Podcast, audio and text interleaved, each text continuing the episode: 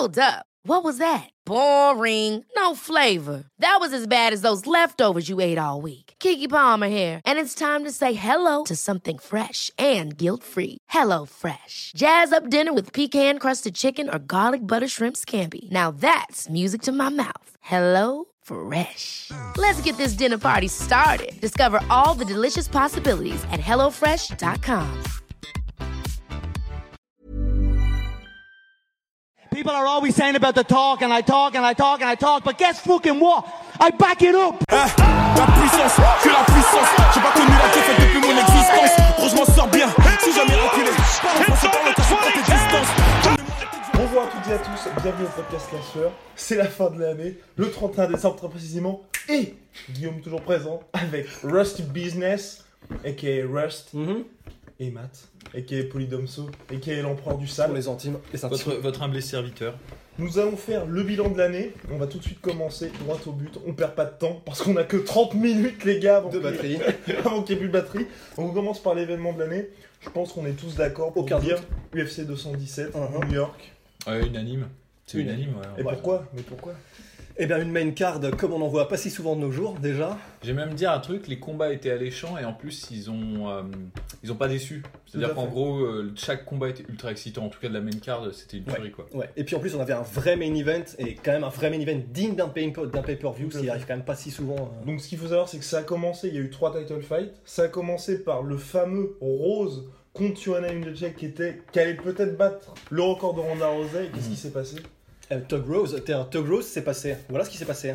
Bah, Tug Rose, du coup, le, un des prospects Je crois de que c'est le upset of the year. Upset Vraiment, of the on peut year. être Ouais, d'accord là-dessus parce qu'elle Oui, partait. je pense qu'on peut rayer ça de la liste. elle, elle- elle partait vraiment perdante contre euh, Jędrzejczyk. Personne lui donnait une chance. Ouais. Ouais, c'est clair. euh, on pouvait dire qu'elle allait peut-être apporter quelque chose de nouveau, mais euh, je pense que personne n'a prévu qu'elle allait gagner et, en- Mm. en- en- et gagner de manière aussi éclatante. Ouais. Parce que c'est une totale domination. Les stats sont assez intéressantes. Je crois que euh, Joanna Jędrzejczyk a tenté plus de 40 euh, strikes au premier round et elle a touché 4 fois. Ce qui est quand même assez dingue. De surtout pour. Et surtout pour Joanna Jędrzejczyk Mm. qui est réputée comme étant la strikeuse la plus Qui affûtée. n'avait jamais perdu. Enfin, Ouais. bref. Ouais, voilà. Deuxième combat, donc comme main event, c'était Cody Garbrandt contre TJ Dillashaw. On a fait tellement d'articles là-dessus. Des articles d'ailleurs qui remontent à 2015 avec Rust qui avait fait un article sur le duel Dominique Cruz, TJ Dillashaw, les fils Les du fils vent. du vent. Voilà. Et- Lecture, lecture recommandée. Et ce combat-là qui a duré seulement un, un round et demi, mais qui a tenu toutes ses promesses et qui aurait pu être notre combat de l'année. Ah, Ouais. c'est- clair, je crois qu'on est assez d'accord là-dessus. Euh, en fait, c'est vraiment intéressant parce qu'en quoi, en un round et demi, c'est Ouais. passé tout ce qu'on espère voir dans un combat. Ouais. C'est-à-dire un combattant qui établit clairement une domination au premier round, un changement de stratégie entre les deux rounds Mm. qui s'avère payant dans le deuxième round et, et un finish quand même assez exceptionnel. Donc euh, Ouais. c'était vraiment. euh, Et tout ça avec un rythme mais vraiment effréné. Et ils ont vraiment, on a tout eu. Il y avait la technique, il y avait la puissance, il y avait la vitesse, il y avait en plus, bon, c'est le petit, la petite bricole qui fait plaisir, mais le fait que du coup, il y avait un vrai hype parce qu'il y avait une vraie histoire derrière, c'est quand même nécessaire pour faire un combat alléchant. Mhm. Donc il y avait vraiment absolument tout ce dont on peut rêver euh, pour un pour un pour un combat. Et c'était seulement le l'avant-dernier combat de la soirée. Et en ça, fait, ouais, c'est ce qui se passe sur cette, sur cette carte, c'est que chaque combat, de, enfin, de ces trois combats, aurait pu headliner une carte. Ouais, en fait. Tout à fait. Ouais, ouais. Et chaque combat aurait été mythique, pris individuellement. Et en fait, le fait que tout se concentre sur cette carte, c'est quand même assez incroyable. Surtout pour une année qui n'a pas été super non, riche. pas folichonne, Ouais. mais Ouais. nous allons en reparler. Bon, ça s'est terminé par une victoire donc de TJ Dillashaw par KO suite à un head kick et puis ensuite qui a Ouais. fini le Un travail. punch, ouais. un punch exactement. Et on va passer au main event, le fameux main event. Donc c'était le retour du grand, de la légende Georges Saint-Pierre face à, Michael, face à Michael Bisping qui n'est pas respecté malgré son nombre de victoires. Et finalement ça a été un retour, euh, retour de rêve. Tony Truant. Ouais, ouais, super retour. Alors, alors, pour, le, pour la petite histoire, je crois que le- on est très mal placé pour en parler, euh, Rust et moi, parce que franchement, on, on pariait pas un radis sur Georges Saint-Pierre. Quoi. Ah Euh, bon euh, Non, pas, pas du tout. Ouais. Et donc, du coup, j'ai- j'aimerais faire de- d'humbles excuses, parce que moi, j'ai pas arrêté de chier quand même euh, sur, sur le retour de Georges Saint-Pierre, que je trouvais vraiment euh, une très mauvaise idée. Et en fait, il s'est avéré que bah, il a tenu ses promesses. quoi. Ouais. Il, il a été capable de surmonter en plus une difficulté en deuxième round, Oui, où il se fait quand même toucher plusieurs fois. mais là euh, merci Freddy Roach. Ouais, ouais, ouais, carrément. Et merci aussi Georges Saint-Pierre qui est capable de, Oui. de garder son sang-froid et d'écouter les conseils entre. Ça, ouais, c'est c'est une des plus grandes légendes de ce sport, donc c'est là où l'avantage quand même est quand même assez monstrueux, c'est que du coup il a tellement, tellement, tellement de bagages techniques que personne, et en plus il a connu l'épisode Matsera, personne, Georges Saint-Pierre il peut plus paniquer, c'est plus possible. Ouais, mais c'est quand même assez incroyable parce qu'il était dans une position où il est, dans laquelle il n'était pas habitué, c'est de gazer, tu vois. Ouais. Perdre, perdre le cardio, c'est pas un truc à laquelle il est habitué. Et tu Ouais. commences à se faire toucher ré- répétitivement, tu vois. Enfin, Mm. donc euh, être capable de revenir là-dessus et puis de finir, de chercher le finish. parce Et le- la finition pas- qu'on attendait de Georges Saint-Pierre depuis Ouais, voilà, maintenant c'est ça, 5 ans, ouais. c'est- C'est ouais. ça. Il y a tout eu, il y a tout eu. Il y a tout eu. Est-ce que pour vous, avec cette victoire-là, il est le plus grand de tous les temps? Alors moi, je le continue, mais c'est mon avis, Ouais. continue à le passer derrière même Anderson Silva et tout. Parce que je considère que la, la catégorie welterweight, c'est un peu une catégorie qui a longtemps été boiteuse en fait. Mhm. Et euh, il y a beaucoup de ces victoires qu'il a eu contre des mecs, enfin finalement quand on regarde, tu vois. Ouais. Et en fait, les vraiment combats qui font vraiment sa légende, c'est des combats, euh, c'est les combats où il a le plus de difficultés, Oui. paradoxalement, tu vois. Critique qui est applicable à Anderson Silva, euh, tout pareil, et je dirais même. Oui. Ouais, mais Anderson Silva, dans le débat, mais il a le, le finish Anderson Silva. Ouais, ouais. C'est ce qui le distingue de Georges Saint-Pierre. Georges Saint-Pierre, Oui, le truc qu'on peut lui reprocher, c'est qu'il cruisait, tu vois, genre, il, Il- naviguait, tu vois, il, il arrivait à établir sa domination. Alors certaines Mais personnes il y avait plus de noms pour euh, Georges Saint-Pierre Ouais. C'est surtout ça, parce que moi je trouve que c'est la critique, ta critique est équilibrée par le fait que je trouve que les personnes qui affrontaient Georges Saint-Pierre étaient plus à un niveau plus élevé que ceux qui a combattu Anderson Silva, je trouve. C'est Je possible, suis d'accord. mais euh, je trouve qu'il a pris moins de risques sur sa carrière qu'Anderson Silva. Ça c'est sûr. Aussi, oui. Genre, euh, oui, aussi. Bah, il, est, il est jamais monté, il- Oui. à part aujourd'hui. Oui, Et puis ouais, il n'y a jamais eu la chute non plus de Georges Saint-Pierre. Ouais, aussi bah en fait il a, que- il a esquivé un petit peu Oui. en fait avec Johnny. Hendricks, Tout à et, fait, euh, ouais. tout à fait. Parce Non, que, mine de rien, Anderson Silva, si on est en, allez, on est en 2014, on pose la question, même s'il y a Georges Saint-Pierre qui, qui, qui remporte un titre d'une autre ceinture, on dit quand même Anderson Silva c'est le GOAT. Mmh. Parce qu'aujourd'hui, il Entre est terni et- son moi, moi, mon goût, personnellement, je disais, je, je le place derrière Ouais. Anderson Silva, c'est- ça reste John Ça Jones, reste John malgré, Jones, malgré oui. en fait euh, toutes les histoires Tous les soupçons, année, tu ouais. vois. Mais, Les soupçons, Soupçons, ouais. les gros plus soupçons. que des soupçons euh, aujourd'hui. Mais oui, Mais, ouais. mais, mais bon, non, quand même, Ouais. si, en tout cas, on peut s'accorder à dire que c'est le plus grand welterweight de tous les temps. Walter Oui, White sans aucun doute. Ouais, non, ça c'est Matthew Hughes derrière, mais Georges Saint-Pierre un train devant. Ça c'est clair. Pas Matt Serra. Bref, place, ma- place maintenant, messieurs, au combat de l'année. Ah, bah, Oui. moi en fait j'ai vraiment euh, c'est difficile à dire parce qu'il n'y a pas eu tant de combats si, Eh ouais. si Non. classe que ça cette année en fait enfin contre, bah, ça fait un peu bizarre contre, euh, après Oui. ce qu'on a dit tu vois sur mais de vrais combats genre style Robbie Lawler Oui. Rory De McDonald guerre, en pas fait, eu de Ouais, guerre, vraiment. 5 rounds. et en fait force Et constater tu vois que c'est il y a un mec qui revient quand même c'est bah pour moi personnellement je suis, je suis ultra fan c'est euh, Justin Gagey Ouais. il a fourni les deux à mon Oui. avis les deux combats de l'année euh, Il avait déjà une réputation. Enfin, c'est ça il fait que ça en fait il fait à chaque fois des combats de l'année ce mec Il, ouais, il vivra pas forcément vieux en bonne santé, Non. mais Non. il est connu, même il a que 26 ans en plus, il est encore assez jeune, pour prendre part que à des guerres. Que à des guerres, et il en sort vainqueur généralement. Et sa défaite, donc sa première défaite, Première en fait, défaite. qu'il a eu en carrière, c'était par KO contre Eddie Alvarez, l'autre King of Violence, Mhm. on peut dire. Et c'est pas un KO qui est euh, humiliant.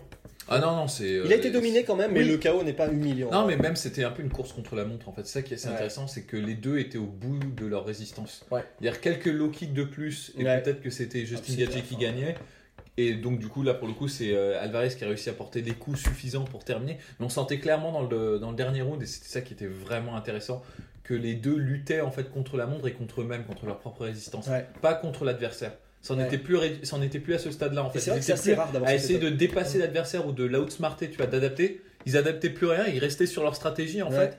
Et c'était genre à qui va tenir le plus longtemps et qui va lâcher l'affaire le premier, tu C'est vrai vois. que c'est original comme Et comme ça, c'est quand même assez dingue de voir ça à Ouais. ce niveau-là en fait. Ouais. Et euh, bah, bah, le, le deuxième combat pour moi, c'est le combat de l'année, tu vois, contre Justin, euh, contre Eddie Ouais. Alvarez. C'est Oui, dingue parce parce qu'il y que. les noms aussi. Ouais. Et puis même de se dire, il y avait tellement d'attentes sur ce combat que c'était facile que ça déçoive et ça a pas déçu. Ça aurait pu C'est- faire un Robbie Lawler contre euh, Cowboy Cerrone. Ouais, alors ce qui est, c'est que les critiques sont injustes par rapport à ce combat parce que ça reste un extrêmement bon combat. Et si c'était pas Cowboy Cerrone et Robbie Lawler, Ouais.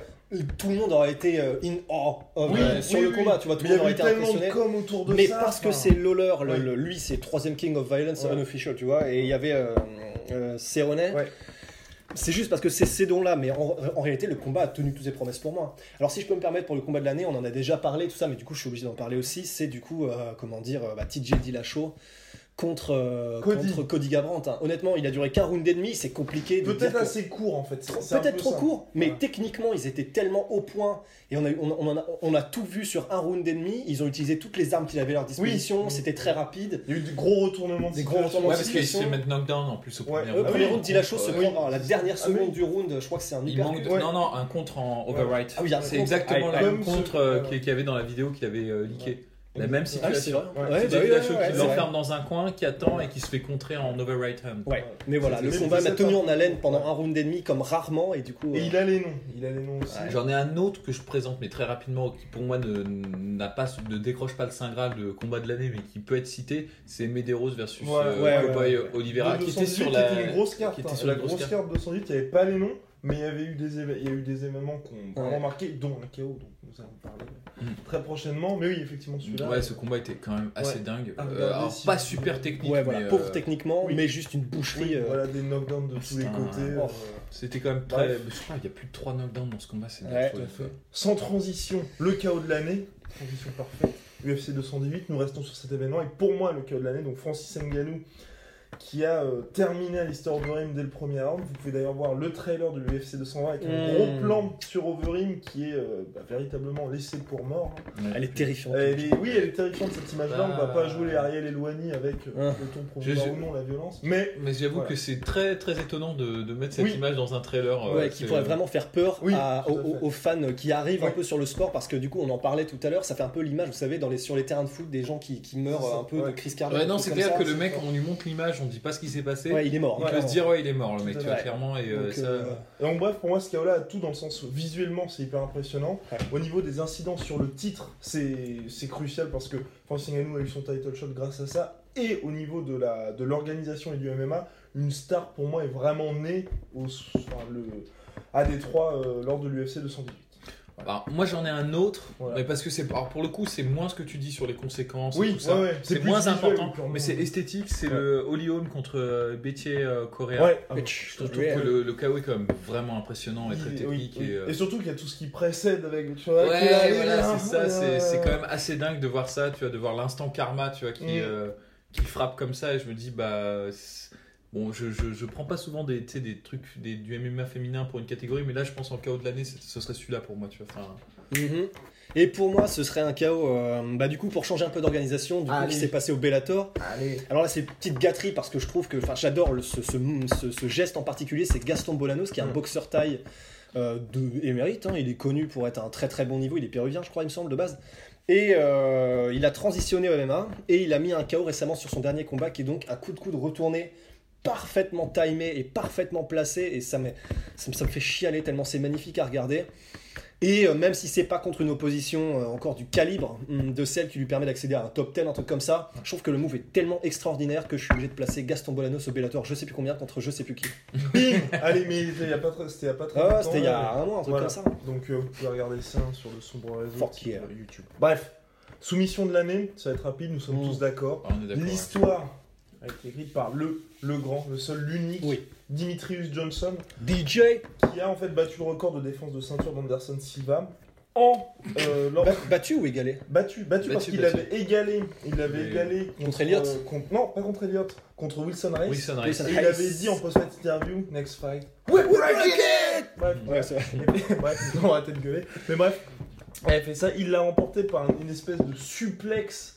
et ensuite Et les bras. avec les Personne bras dans l'air, en fait. Voilà, Enfin, personne assez dingue. Et euh, ce qui est impressionnant en fait, ce qui est vraiment bien avec cette euh, soumission là, c'est qu'il y a le côté visuel qui fait que n'importe quel gars qui est pas technique, qui est pas, qui a pas une appétence pour le judo ou le jujitsu va se dire ah ok, ça c'est une soumission. Ouais, c'est un côté C'est tellement euh, fluide aussi, euh, c'est assez irréel. Puis encore une fois, c'est un truc qui est vraiment impressionnant avec Dimitrius Johnson, je, lui reconnais ça, c'est que il arrive à te, te sortir un finish de ce truc-là, mais dans le cinquième round, quoi. Oui. Là, Ouais, c'est- on se rappelle d'ailleurs la soumission contre Kyorio Jigoshi à Kyoji Ogigoshi. 4.59 au dernier round et là il retente un Ouais. truc au dernier round. Personne n'avait fait une soumission, c'est la, enfin, la soumission la plus clutch, excusez-moi, Le plus clutch. de l'anglicisme de l'histoire du MMA. Ouais, c'est vrai. C'est clair. Bah, de toute Et façon, qui sera jamais oui. dépassé à ce niveau-là. Et ça veut dire quelque chose quand même à propos de Dimitrius Johnson. On peut reprocher tout ce qu'on veut au flyweight, pas de finition, tout ce qu'on veut. Dimitrius Johnson, en sa personne, l'empereur quand même, Ouais. il n'arrête jamais d'essayer de finir Ouais. ses adversaires. Et c'est quand même ça, on peut pas lui enlever. Ouais, non, non, bien sûr, je lui Et la soumission, ouais, c'est vraiment extraordinaire. Et Enfin, surtout que là, une vidéo a fuité sur le Twitch de Dimitrius Johnson, comme quoi ça y est, c'est fait, il y aura bien un combat contre TJ Dillashaw. Quoi? Ouais, oui, les gars. Et donc, et on, on peut se dire, c'est, c'est bien pour Dimitrius Johnson, car s'il gagne ce combat-là, il- les gens vont le respecter. Il sera indéniable. D'autant que TJ Dillashaw sera le plus gros nom qu'il ait jamais Ouais. accroché à son palmarès. C'est une division au-dessus, ce serait Ouais. vraiment extraordinaire quand même. Ouais. Ça ferait du bien un peu. Non, non, c'est Ouais. clair. Bon, bah, je vais un peu bouffer mon chapeau parce que moi j'avais dit que ce combat se ferait jamais, Ouais. quoi, mais. euh, Non, ce serait cool. Ce serait cool euh, que ça se fasse. Après, il reste toujours la question de savoir est-ce que ça va se faire en flyweight, Ouais. en catchweight, Mm. en Ce serait bien que ce soit pour, ceinture- pour une ceinture quand même. Bah, Oui. moi aussi, personnellement, Ouais, ouais. je pensais que c'est ça. Mais bon, le problème, c'est que quand t'as deux égaux, un peu genre style. Dillashaw et Dimitri Johnson, il n'y en a aucun des deux Ouais, qui vont pas lâcher le morceau, quoi. ouais. Enfin, et Ouais. qui, du coup, euh, veut combattre pour À mon des- avis, ce sera Dimitri Johnson qui montera, je pense, en bantamweight. Parce que la dernière fois qu'il était en bantamweight, il a combattu Dominic Cruz et que clairement on voyait qu'il y avait une di- une- un gabarit d'écart Ouais. et où il s'est fait un peu bouffer. Et encore pas bouffé bouffé, mais il a été battu. Oui. C'était encore à l'époque où il avait un travail à côté. il Oui, était c'était encore totalement. C'était pas Et du tout le même. Dominique Cruz. Enfin, Et en plus, c'était Dominic Cruz. Ouais, c'est clair. Ce sera, C'est clair. là, ce sera Oui. pas la même Voilà. limonade Ouais. du tout maintenant qu'il est pro, qu'il est undefeated en tant que champion, etc. quoi. enfin, peu importe la catégorie, ça sera. Non, ce sera un beau Ce sera ça, magnifique. Il va être très intéressant, ça, c'est sûr. Absolument. Maintenant, place au Ballon d'Or, au combattant de l'année. Alors, messieurs, allez-y. Euh, bah moi je vais pas être très original, je pense que mon combattant de l'année, j'avais réfléchi d'abord à, à parler d'un d'un combattant euh, qui n'est pas de l'UFC, je pensais parler de Douglas Lima qui a fait un beau retour. Oh, euh, ouais. Parce qu'il a battu Koreshkov en revanche par KO. Ouais. Et il a battu euh, Day- Daly aussi, il l'a Mm. dominé. Et ensuite Ouais. il a battu Larkin Ouais. aussi euh, Il aura mal, sur gros 5 test. rounds avec. Ouais. euh, et puis il va combattre Rory McDonald. Dès le je me 20 dis, janvier. ça peut, être, ça peut être un. Bah après, pour dire combattant de l'année, c'est quand même une grosse C'est- qualité. c'est vrai que c'est- Mais c'est un- c'est un- une mention honorable Oui. au moins. Oui, honorable, d'autant plus que Larkin et Daly, on pourrait faire l'argument qu'ils sont, qu'ils seraient encore au niveau top 10 en welterweight à Ouais, l'UFC. ouais. Ouais, non, clairement. ça permet de mettre en lumière quelqu'un dont. Pas souvent, aussi. Oui, non, mais, c'est clair. Donc j'ai pensé à lui. Ensuite, j'ai pensé en fait à, à Rafael dos Anjos, Ouais. qui a fait un très beau retour cette année, qui a, Ok. qui a- qui a gagné euh, trois combats en welterweight, Safedine, euh, Magni, qui était impressionnant Ouais. le finish, Ouais. et sa Dès le domination. premier de round, Robbie en Lawler. 1 minute Ouais. 30, c'était impressionnant contre Magny. C'est ça. Et Robbie Lawler. Ah, Mais putain. encore une fois, je me dis, ce qui, en fait, ce qui les distingue de mon choix final, c'est en fait la qualité de l'opposition. Malgré tout le respect que j'ai pour euh, Safedine, Magni et euh, Lawler, je pense que celui que je considère comme le combattant de l'année, pour moi, c'est Robert Whittaker. tu vois. Vraiment. euh, Bobby Knuckles Voilà, Ouais, je pense qu'on est tous d'accord Ouais. Ouais, on est tous d'accord. J'aurais en bien plus- voulu mettre Max Holloway, moi. Ouais, mais... et il y a Max- Ouais. je pensais à Max Holloway Mais aussi. il a, il a eu le Max Holloway, je l'aurais mis s'il n'avait pas eu cette malchance, entre guillemets, parce que c'est quand même José deux Aldo, fois la même mais personne. deux, fois la même personne. Ah, non, j'avoue. Non, j'avoue, mais Whittaker, en plus, ce qui est pas mal, c'est que maintenant, il est vraiment, ça y est, c'est c'est acté, c'est le champion middleweight. Whittaker avait le choix. Max Holloway, il avait pas le choix parce qu'il avait la ceinture intérimaire, donc fallait unifier. C'est vrai. Whittaker, il aurait pu dire je prends pas Jacare, je il, a, il passé le couloir de la mort. Ouais, il a battu les deux mecs que personne que voulait personne combattre. tu vois. ne voulait Mhm. combattre. Ouais. Et là, il part pour un combat qui va être très intéressant. Contre Rockhold. S'il bat D'ailleurs, nous serons déjà là pour, la- pour une nouvelle preview. Teasing. Et s'il bat Rockhold, je pense qu'on peut dire Il a, qu'il il a la plus belle Ouais. winning streak, Ouais, peut-être. de- Oui. de tous les temps, De tous les moyens. oui, je parce pense que là, je perdre après, il n'y a plus personne. Parce que, euh, avec tout le respect que j'ai pour Chris Weidman, je. Enfin, si bat Rockhold, je vois, je le vois pas perdre contre Chris Weidman. Non, non, c'est sûr. Et d'autant Non, plus c'est que clair. la plus grosse winning streak, parce que la deuxième, ce serait quoi? Ce serait Chris Weidman qui a battu Anderson Silva coup sur coup et Ouais. le. Ouais. Mais. Celle ça de a pas- Yoel Romero, ça- elle était pas mal aussi. hein. Mais ça n'a pas le même C'est lustre. vrai. hein. Mais ça n'a pas le même Oui, lustre ça- que tout à justement fait. Ah battre oui, les deux à monstres, fait. quoi. Et puis, dont Luc Rockhold, qui est l'ancien champion. Enfin, Non, non, Ouais, ça, ouais, c'est ouais, clair, ouais, c'est ouais, clair. ouais. Donc, ouais, bon, bah, Robert Whittaker. Ah, Whittaker, on est tous d'accord Ok. là-dessus. Bim. Révélation, prospect de l'année. Pour ma part, on a fait des articles sur lui. C'est notre chouchou, Darren Till. Oh putain. Un light heavyweight au pays des welterweights. Mmh. Donc, euh, vraisemblablement, vous l'avez découvert en fait lors de sa victoire. C'est vraiment là qu'il est devenu un peu mainstream, entre guillemets. Ouais. Contre Donald Cowboy Cerrone. Ouais. Ou un KO indiscutable, Ouais, domination, domination. totale. Domination totale. ouais. Et euh, bah, c'est vraiment un nom. Et aujourd'hui, on, on peut vraiment se poser la question. Il est, je crois, 7 du classement welterweight. Qui va pouvoir mettre fin au. Parce qu'il est invaincu. Mhm. Donc à l'invincibilité de Darren Till. Et puis, enfin, qui va pouvoir le stopper? Parce que là, tous les contenders qu'il y a. Non seulement il a jamais été en danger, un Ouais. peu comme, Mago- euh, comme euh, Nurmagomedov, mais en plus stylistiquement. Et il était en danger contre. euh, oui, contre euh, comment il s'appelle là Albi. euh, Non, je me Euh, non, c'est pas La Albi, c'est euh, je sais Ouais, mais plus. c'est parce qu'il était blessé, Parce qu'il ouais, s'est- ouais, pété, je sais plus la clavicule ou Ouais. l'épaule et euh, il était ouais, il était clairement, il était à un seul bras et, et encore il a fait égalité, il a pas perdu et euh, c'est juste que Majority. contre eux Contre Nicolas Dalby, effectivement. Dalby, c'est ça. Ouais. Donc Et C'était il y a deux ans. Et Il y a deux ans. Ouais, et puis même, il, il a explosé Dalby sur le premier round, et c'est juste qu'en fait, il s'est blessé, et c'était brouillon sur le reste.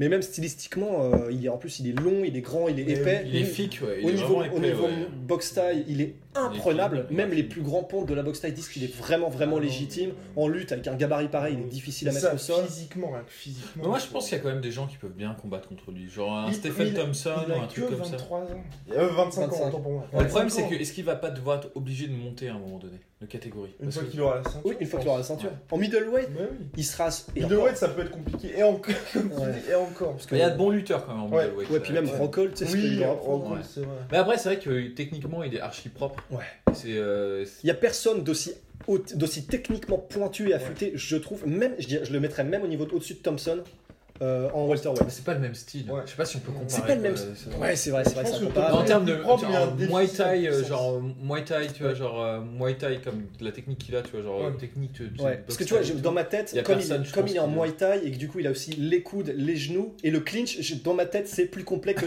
straight kickboxer, tu vois, comme Ouais. Thompson. Mais Ever catch yourself eating the same flavorless dinner three days in a row? Dreaming of something better? Well, HelloFresh is your guilt free dream come true, baby. It's me, Kiki Palmer. Let's wake up those taste buds with hot, juicy pecan crusted chicken or garlic butter shrimp scampi. Mm. Hello Fresh. Stop dreaming of all the delicious possibilities and dig in at HelloFresh.com. Let's get this dinner party started.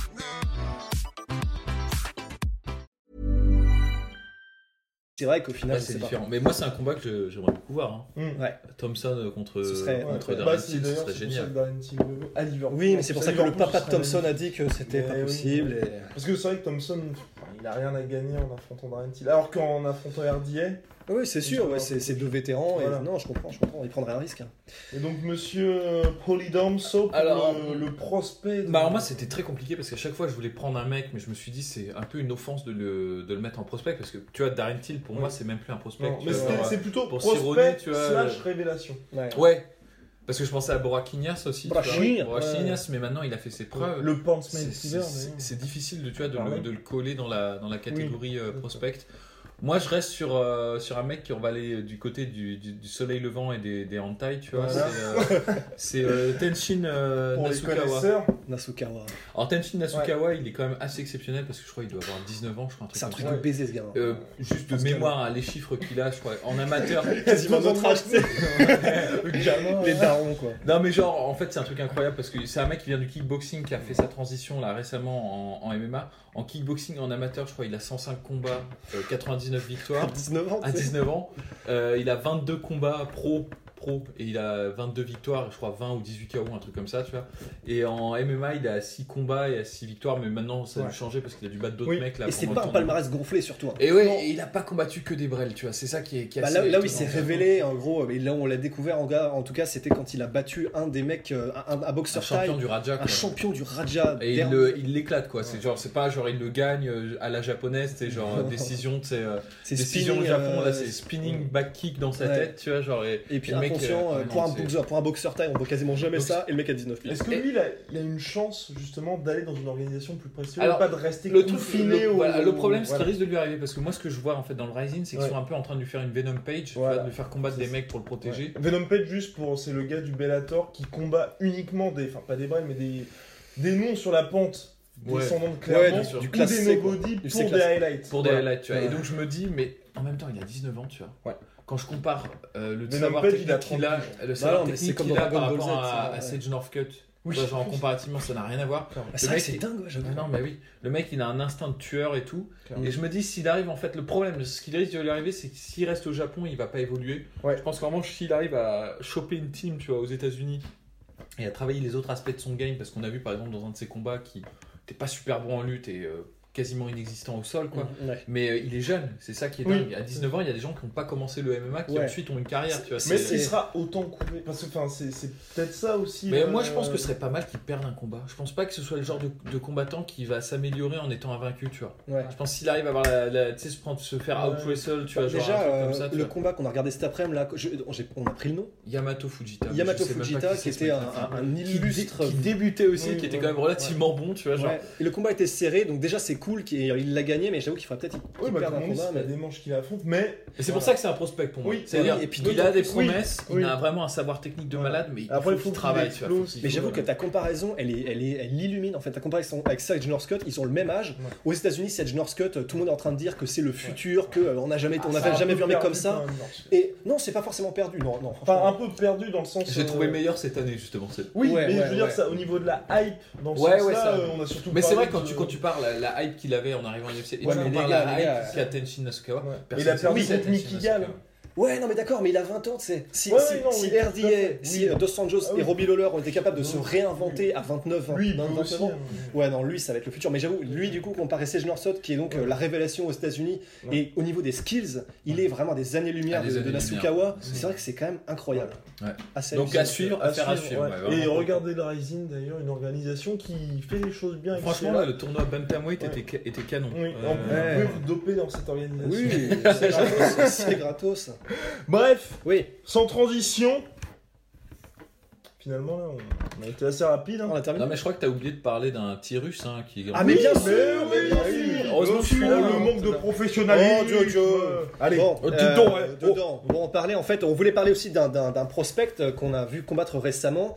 Donc là, euh, on était du côté de Soleil Levant, on va aller du côté euh, russe, euh, Russie, du russe le du russe Levant, ouais. Du, Et, pays, euh, euh, du pays des musiques bizarres et des snuff movies. Et des, Ah, allez, c'est et parti. des mecs stylés un peu. Vas-y, on va. la Bon, vidéo et des faire. engelures et tout ça. Donc Magomed, euh, non, Non. Zabit Magomed Magomed Sharipov, a.k.a. ZM Punk, on a appris son surnom il y a pas longtemps. Et donc ce mec-là, en fait, qui, euh, bah, il, est, il a une défaite en ce moment, il est à l'UFC, il a combattu Shimon Moraes, qu'il a battu euh, assez décisivement il y a Ouais, pas longtemps. Il est très jeune, je crois qu'il a genre 23 ou 24, un truc Ouais, comme ça. très- 26. 20 oh, ça reste jeune, ça Oui, reste oui, jeune. oui, oui. Il est en featherweight. Oui, surtout en MMA où enfin, on peut dire que, que c'est clairement après la trentaine qu'il y a le prime. C'est entre 30 et 35 ans. Voilà, le prime. le oui, prime. le prime, ouais. Ah, Contrairement aux autres catégorie. sports où à 30 piges t'es fi- t'es fini. Non, mais c'est clair que c'est plus tardif. Oui, ouais, c'est ce plus que ça je veux que dire, pour ouais. le basket ou le football. Mais donc euh, Magomed Sharipov, Ouais. euh, qui a donc battu Shimon Moraes et Ouais. avec la manière, parce qu'en plus c'est quelqu'un qui a un style vraiment très flashy, Ouais. parce qu'il vient du wushu, il a fait du taekwondo, il a fait à peu près toutes les disciplines de stand-up qui existent. En plus de ça, euh, bah écoute, Il il est, il super grand pour la il catégorie. est 1m85 pour 66 kg, ouais, pour les featherweight c'est Ouais. extrêmement grand, il utilise son allonge parfaitement, premièrement parce qu'il kick énormément, et euh, même au niveau de la boxe il est relativement Ouais, propre, puis hein. il est propre sur son déplacement. Il est, Ouais. ouais, il est super propre sur ses déplacements, il est créatif, il est pointu techniquement, il a une bonne lutte. C'est ça qui est impressionnant. Il Moi, je pensais qu'il Bah, était hein. inexistant en lutte. Et euh, en fait, là, sur son combat contre Shimon Moraes, qui était solide Ouais. d'ailleurs, Shimon Moraes aussi. Bah, il est très très bon. Et euh, bah, franchement, au niveau de la lutte, il l'a il l'a étouffé. Quoi. Enfin, Ouais. euh, Et donc, euh, ouais, non, franchement, si vraiment il a tous les outils, si- s'il a tous les outils comme ça et que en plus, bah, du coup, il a, il a perdu contre, on voyait ça tout à l'heure, Ebovov, un truc comme Oui, ça. voilà, mec- un illustre un code. Enfin, c'était une autre époque. C'est quand Fedor, a- enfin, toute proportion gardée, a perdu la première fois. Non, mais dans le sens où c'est une défaite qui est au début de la carrière, Ouais, machin. Oui, ah oui, même ouais, pas ça. se ouais, en plus, c'était voilà. début de sa carrière, il devait avoir 18 Oui, piges, voilà, tu sais, contre un mec ça. qui avait peut-être 30 Oui. ans, tu Il vois. a perdu c'est- en euh, 2013. Fin fond de la Russie. Ça enfin, ça veut rien dire. Il a 400. qu'il faut dire aussi, c'est qu'en MMA, pour ceux qui rejoignent comme ça, qui se connaissent pas forcément, enfin, ou qui découvrent le MMA, perdre en MMA, ça arrive à tout le monde. McGregor, il a perdu. Enfin, on Exactement. peut perdre. Ça fait partie de Voilà. la vie d'un Bah, sauf quand on s'appelle Khabib Nurmagomedov. Ah, puis ouais, mais, Est-ce qu'il est-il humain Et tiens, ouais, là, on peut se poser la question.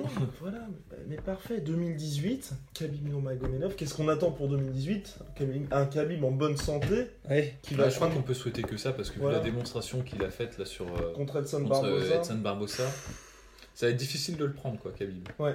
Difficile. Bah, il lui reste maintenant qu'il est- qu'il a atteint le mont Rochemort des lightweight il y a plus il y, a- il y a vraiment plus qu'un trio de tête en lightweight à l'UFC donc à savoir Ferguson, Nurmagomedov et Et McGregor. ouais. Ça va se jouer entre eux. Maintenant, ils ont creusé l'écart, mais ils ont creusé un vrai écart avec la. C'est assez qui est incroyable. de se dire ça. Ouais, tu vois. c'est fou, c'est. On arrive à ce stade là où t'as genre trois mecs. Ouais. Bon, encore que moi je suis un peu plus sceptique sur Conor McGregor, mais en tout cas au moins deux mecs, tu Mais vois. en tout cas, Conor McGregor, ouais. même si on peut être sceptique, mais l'UFC le protégera quoi qu'il arrive. Non, Ouais, voilà, c'est ça. ça. C'est-à-dire, par la force des choses ou par la force des skills, tu vois, on réussit à Ouais. se dresser au-dessus de la masse, tu vois, ouais. être vraiment intouchable, tu vois. C'est euh, C'est Mais- dingue. Ouais, et d'ailleurs, Khabib a dit qu'il voulait combattre trois fois. Mm. Pour moi, il a deux combats maximum. Bah, si, non, mais peut-être qu'ils vont l'emmerder, qu'ils vont Exactement. combattre Eddie Alvarez. Eddie avant, un truc Alvarez, comme ça, D'autant tu plus que l'UFC a tout intérêt, comme il est russe, hein. l'UFC a tout Oui, intérêt à essayer de plonger de Ouais. toutes les manières que ce soit, by all means necessary, comme dirait Malcolm X, à essayer de plomber Ouais. un peu Nurmagomedov. Limite, quand t'as lui, quand- quand- presque quand t'as lui foutre, comme ils avaient fait, bon, c'était, ils avaient confiance en McGregor, mais ce qu'ils avaient fait avec McGregor, avec Dennis Seaver, Oui. lui donner un mec qui est pas forcément bien classé, juste pour lui apporter un peu du, du- un agneau sacrificiel. S'il perd, c'est tant mieux pour Mais l'UFC. pour McGregor, c'était plus un cadeau. Parce que c'était à Boston, enfin, euh, ville d'aérie. Ouais, on ouais, suit bien sûr, bien pour ta machine à highlight. Mais Alors voilà. que Eddie Alvarez est. Enfin, Il est, il est voilà. tricky, Eddie Alvarez. Ça peut être, jamais même, vraiment. même euh, lui file un Kevin Lee. C'est pas un cadeau. Enfin, Ah non, c'est Denis pas- Silver, on est d'accord que c'était quand même un peu une offrande. Oui, non, c'est sûr. Ouais, ce qui était marrant, ce qui était un signe, c'est que Dennis Silver était pas dans le top 10 avant le combat contre Conor McGregor et il l'avait monté artificiellement dans le top 10 de l'UFC avant le combat. Ah, c'est l'UFC qui C'était s'était magnifique, magnifique. ouais, ouais, c'était magnifique. Le mec était passé de 16ème à 9ème, tu sais, genre euh, magiquement, tu vois. genre. Et donc, quelle autre euh, attente pour 2018 Bah, un Ngannou, Stipe Miocic, premier Voilà. champion camerounais. Oui, et africain. Ah, non, bah Cocorico Cameroun. Cocorico Cameroun. Non, non, mais ouais, non, ce serait cool parce que c'est vrai Ouais. qu'on le suit quand même. de- L'année dernière, on avait dit que Ah oui. c'était notre prospect Mais quand même. euh, on est, on est là depuis le début. Ah bah, Day one, on est là. Non, non, non, non, bah c'est clair, ce serait, ce serait stylé euh, que- qu'il gagne, quoi, ce serait pas mal. Ouais. Même si j'ai une affection particulière pour Miocic, j'aime Oui. bien, je trouve que Oui, c'est un gars qui est oui. pas assez apprécié. D'ailleurs, on vous prépare un petit truc sur Stipe. petits oignons. Oh, petits Oh, oignons. petits oignons. Mais ouais, si, ce qui est, si Ngannou gagne, bah déjà ça redynamiterait complètement euh, la catégorie poids lourd. Heavyweight, ouais. Parce que Clairement. même si, bon, clairement, euh, le, le roster et le- les combattants qui sont en lourd, et ça changera pas. Non. Mais le fait d'avoir un destructeur intersidéral comme Ngannou sera, c'est un peu comme Tyson qui roulait sur Oui. tout le monde, c'est-à-dire que les gens vont vraiment, ils se lèveraient à 4h du mat pour regarder Ouais. Ngannou Ah, exécuter Ah, quelqu'un. Regarde un table, une catégorie. Puis ça permet de faire entrer aussi, euh, je trouve, le MMA euh, dans les pays africains. Genre, il transitionne au MMA, c'est ça, ça fera genre 10 Il est piges. canon le vin blanc, mec. Ouais, mais- Ouais, putain, même moi qui aime pas ça, je vois que. Vas-y, on peut pas. Ah ouais, on va t'appeler si par après. ouais, Ouais, ouais. ouais. habituel, mais on en Ouais, pardon. Oui. Ouais, donc ça peut Comme ouvrir disais. une porte sur l'Afrique, Ouais. ce qui a plusieurs conséquences positives. Déjà, ça permet d'ouvrir un nouveau marché. Ouais.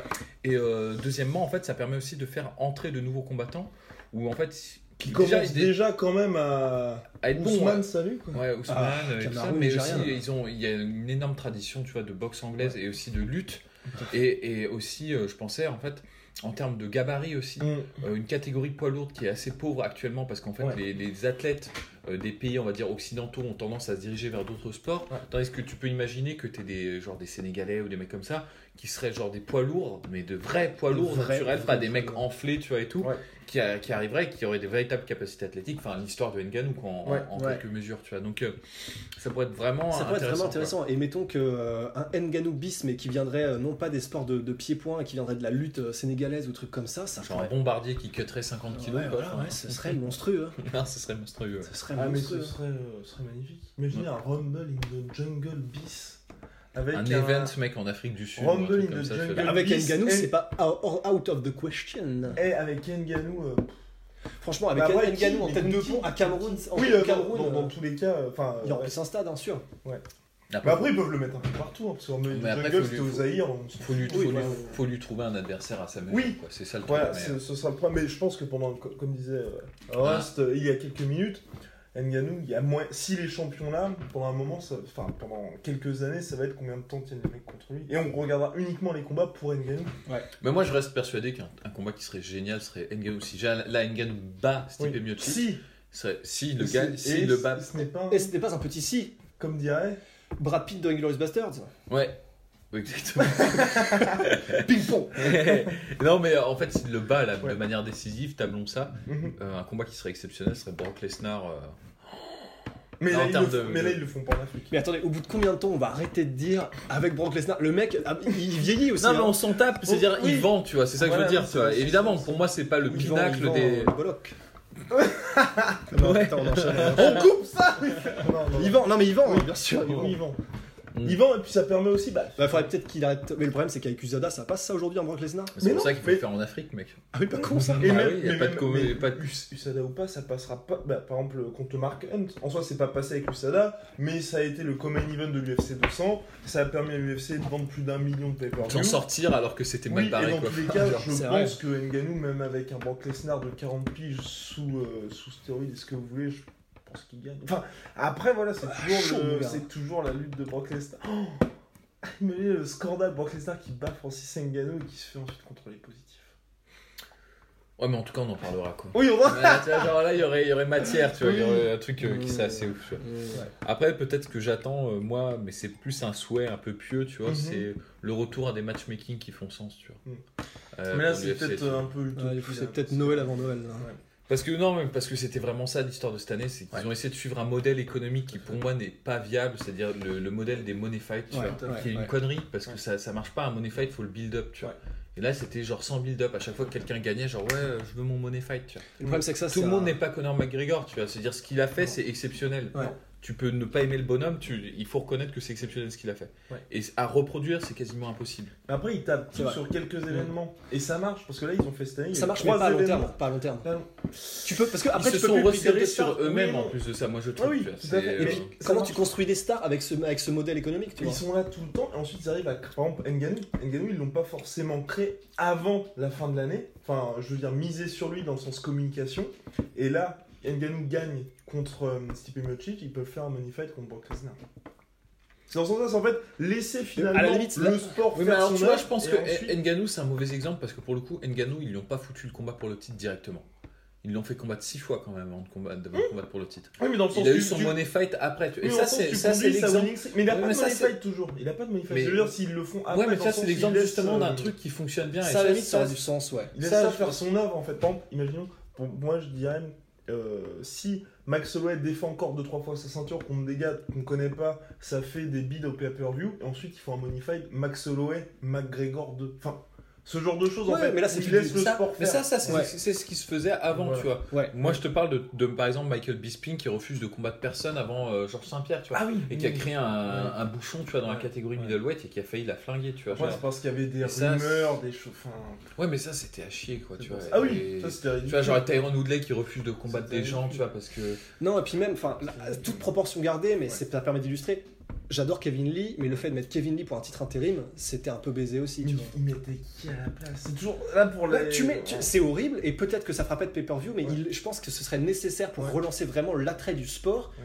Suivre les putains de classements déjà. Ah oui, non, Non, tout à fait. clair. Alors après évidemment, c'est Mais personne n'était propres classements, c'est mais- mais je crois que personne n'était prêt pour le. Il y avait un problème. de- Enfin, de toute façon, cette catégorie là, c'est- enfin, les lightweight, c'est la merde parce que. Ah, Ah, mais il y avait Edson Barbosa, tu vois, qui était prêt. Hein, Ouais, Non, parce qu'il avait combattu, il avait, quand il avait combattu euh, Darius, c'était peut-être, euh, c'était pas longtemps avant. Ouais, mais il a explosé Darius. Il a explosé. Oui, il a, il explosé, mais c'était pas longtemps avant, donc peut-être qu'il était pas. Je pense qu'il aurait euh, largement été. Il aurait- si c'est pour le titre, tu peux être sûr que Barbosa dit oui. Oui, mais sauf que Barbosa, il avait perdu contre Tony Ferguson quelques temps avant.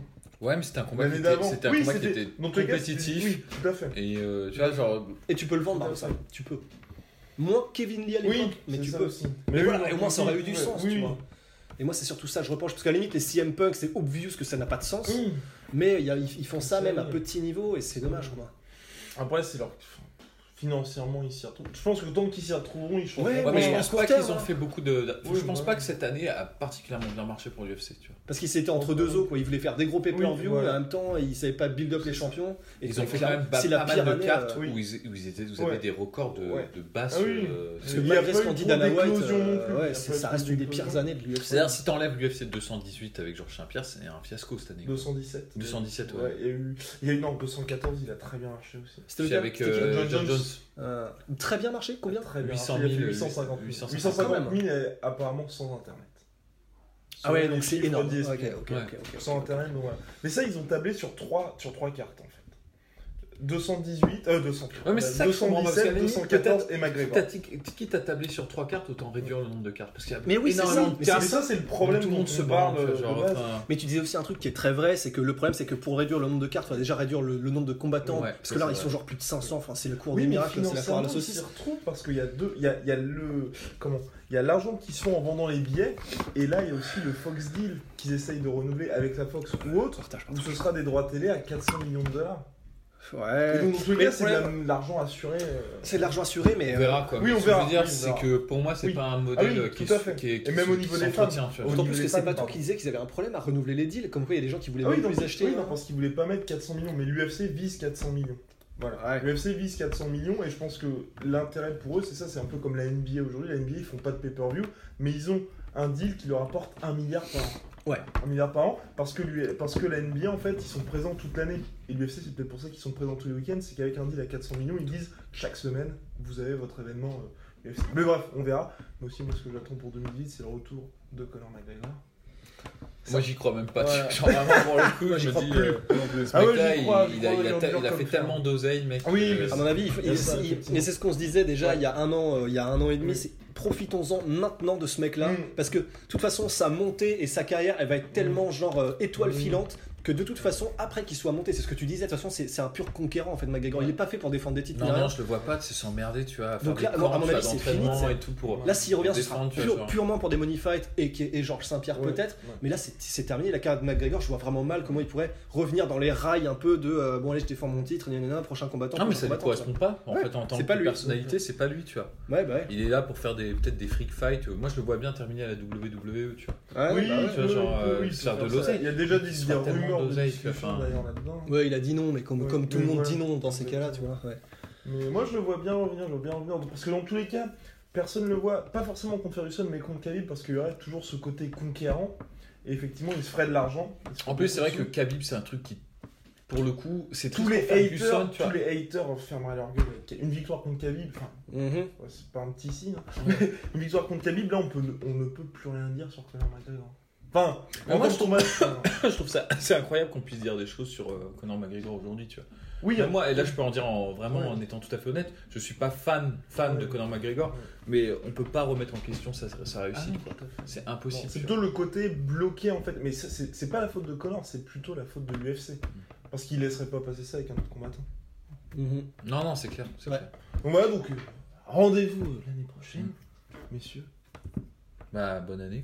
hein, Bonne bonne année, santé. allez, on veut. Hein, Allez, et bonne année. peace Bon, bah, c'est bon. Nickel. Putain, Ça on a été rapide. Ouais, cool. Bah, Au début, on est parti genre. Bon, alors. Euh, it up. euh, La puissance, que la puissance. J'ai pas connu la défaite depuis mon existence.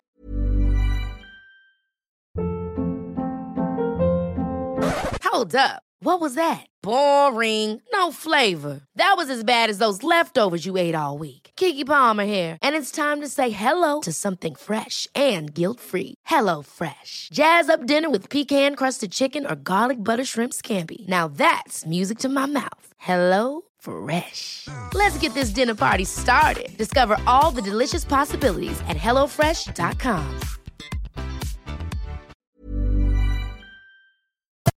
Et voilà, c'est la fin de votre épisode du podcast La Sœur. Si ça vous a plu, n'hésitez pas à nous mettre les 5 étoiles sur Apple Podcast ou sur Spotify. Vous pouvez aussi nous laisser un petit commentaire, ça nous aidera beaucoup.